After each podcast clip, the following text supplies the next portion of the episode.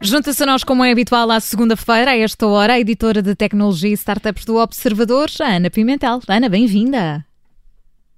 Consegues ouvir, mana? Bom, nesta altura parece que estamos com algumas dificuldades para ouvir a Ana Pimentel. Como dizia a Ana, é editora de tecnologia e startups do Observador e está sempre connosco à segunda-feira, depois das notícias das sete da tarde.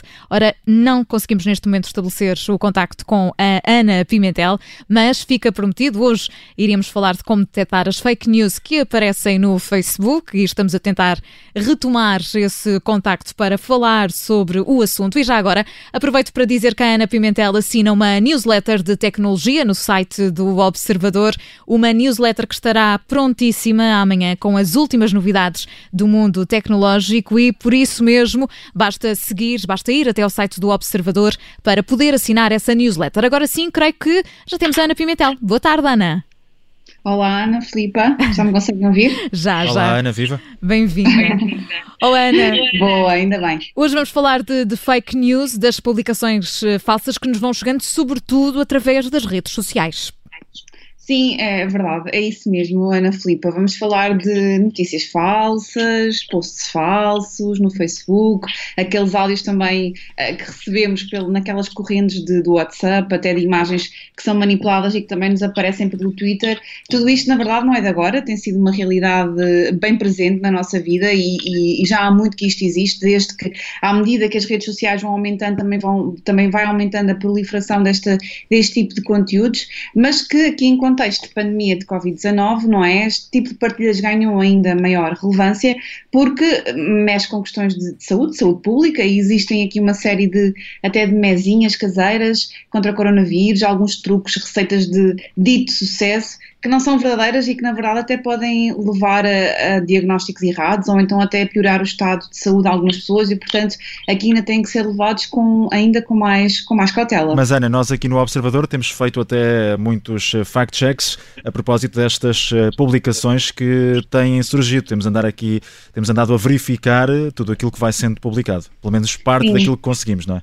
Temos sim, pelo menos aquilo que conseguimos e que nos chega, não é? Que nós detectamos como, como suspeitos.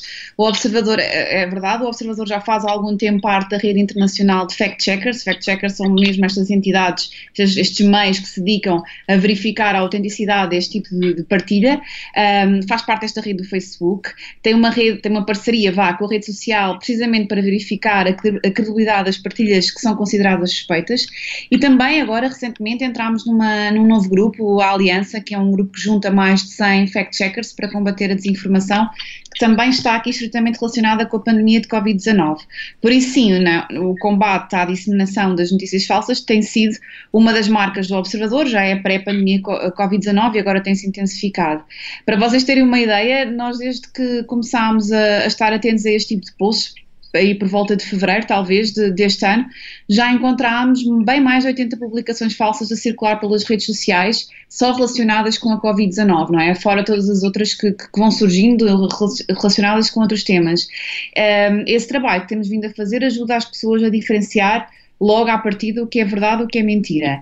E, e, na verdade isto é logo uma das primeiras ferramentas que todos podemos usar quando, quando encontramos um posto suspeito, que é perceber se os meios de referência, os órgãos de comunicação social que elegemos como, como de referência, que são de confiança, nos quais confiamos, têm alguma coisa escrita sobre aquilo que nós estamos a ver no nosso feed do Facebook ou, ou, ou, do Twitter ou aquele áudio que nos está a passar pelo WhatsApp, tem ou não?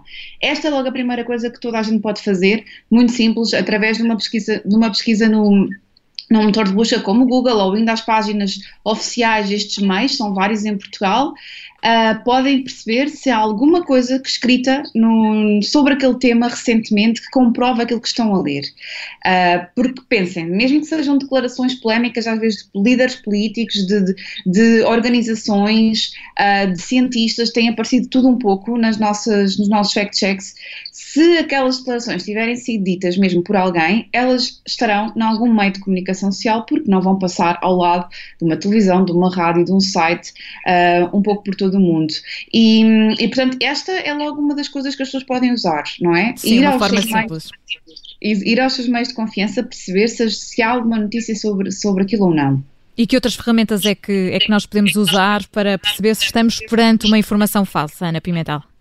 Olha, Ana Filipa, eh, depois de vermos se esta informação está realmente em algum meio credível, o próximo passo, por exemplo, passa por tentar perceber que site é que publicou aquilo não é? Muitas vezes isto tem, tem, vem, são, são mesmo links, parecem notícias autênticas que vêm, vêm, pertencem a um site. Nesse site há morada, há ficha técnica, há número de telefone, há indicação de quem é a direção, de quem são os editores, de quem são os jornalistas, ou é um site opaco do qual se desconhece a autoria, as notícias não estão assinadas, não há correio eletrónico, não há uma morada, não há um número de telefone.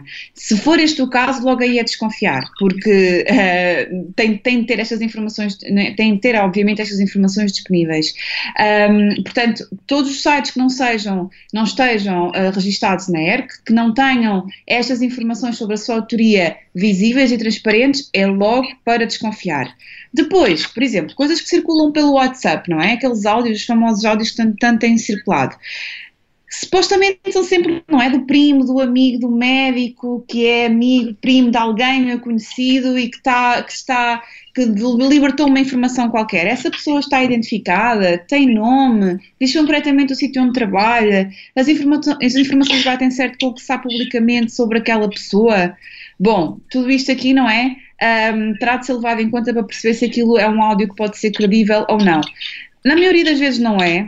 E o facto de estar, destes, destes áudios estarem a, a, ser partilhados com tanta amplitude pelo mundo todo, não só em Portugal, levou mesmo até o Facebook a, a implementar novas regras e não permite já o reencaminhamento massivo deste tipo de fecheiros para o WhatsApp. Portanto, hoje, quem quiser reencaminhar mensagens pelo WhatsApp já vai ter um limite do número de pessoas para as quais pode reencaminhar ou não, precisamente para evitar este tipo de uh, disseminação de, de, conteúdos que são alarmistas e não são credíveis. Depois, por exemplo, no Facebook, no Facebook e no Twitter, existem muitas, muitas vezes uh, imagens que são partilhadas com citações, não é? Uhum. Imagens com, com depois com, com, com uma legenda que não são propriamente notícias, mas baseiam-se sempre em alguma entidade que supostamente é oficial, em alguma declaração feita num, num, por, um, por um, num órgão qualquer que não especifica que órgão é. Portanto, aqui é muito importante. Se houver uma declaração, tem sempre que ter uma fonte, ela tem que ser, ter sido atribuída, não pode por isso simplesmente aparecer do ar e não ter fonte, não ter um, um dia, uma data uh, concreta em que aquilo, em que aquilo um, aconteceu. Se nada disto, ainda por cima, se o autor da partilha que está a circular, por exemplo, no Twitter, não for sequer conhecido, conhecido e não pertencer a uma conta oficial, de um jornalista, de um órgão de comunicação social, de uma entidade oficial, então, por favor, é desconfiar e não acreditar só porque está na internet, não é? Mas mesmo Além assim, disso, podemos ter uh, dúvidas, não é, Ana? Se as dúvidas permanecerem, o que é que podemos fazer? Olha, exatamente, João Alexandre, era isso que eu ia dizer. Além disto tudo, há outras coisas que podemos fazer, há outras ferramentas que podemos uh, usar, sim. Por exemplo, se estivermos a falar de uma imagem que nos aparece no Facebook e que vem acompanhada de um título, só de uma legenda, podemos usar a ferramenta do site do Google Images, que permite fazer o, o upload da fotografia em questão, ou seja, permite carregar a fotografia para o site e, hum, e, usar, e usar para ver a autenticidade. E muitas vezes descobrimos que que essa fotografia já foi usada há 2, 3, 4 ou 5 anos e que nem sequer está presente naquele, naquele momento, não tem nada a ver com, com a atualidade. Existem outros, outras ferramentas deste género, uma delas é um, um plugin que se pode instalar no, no computador que é o WinVid, pode-se instalar em browsers como Google Chrome ou Firefox e faz basicamente a mesma coisa. E existe ainda outro site que é o TinyEye, que também permite verificar se as imagens que circulam são duplicadas. Portanto, logo aqui, em termos de imagens, há pelo menos três ferramentas que podemos usar para perceber se, hum, se aquelas imagens são fidedignas ou não. E quando não há imagem só texto, também há ferramentas. Sim, basta pesquisar por palavra-chave no motor de busca do Google, não é? E tentar perceber que lá está, se aquilo foi uma declaração de alguma entidade oficial ou de algum líder político, há de estar. Uh, disseminada pela internet pelos órgãos de comunicação de, de referência. Depois, uhum. também, por exemplo, se for uma notícia, regra geral, as notícias quando são partilhadas no Facebook têm um pequeno i onde podemos carregar e assim leva-nos para mais informação, como fontes como, como agências de notícias ou Wikipédia, não é? Que já tenham aquela informação também e que, que, que seja uma revalidação de que aquela notícia é, é credível e de um meio credível.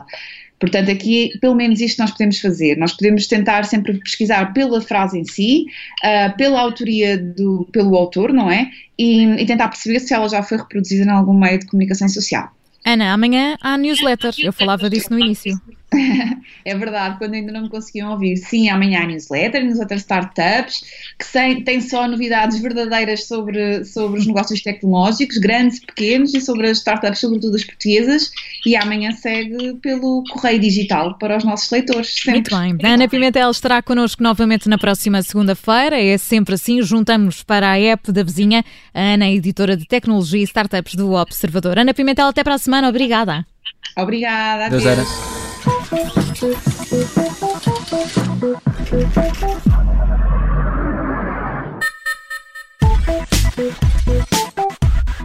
E rapidamente temos sugestões para a sua noite de hoje. Obrigada por ter ouvido este podcast. Se gostou, pode subscrevê-lo, pode partilhá-lo e também pode ouvir a Rádio Observador online em 98.7 em Lisboa e em 98.4 no Porto.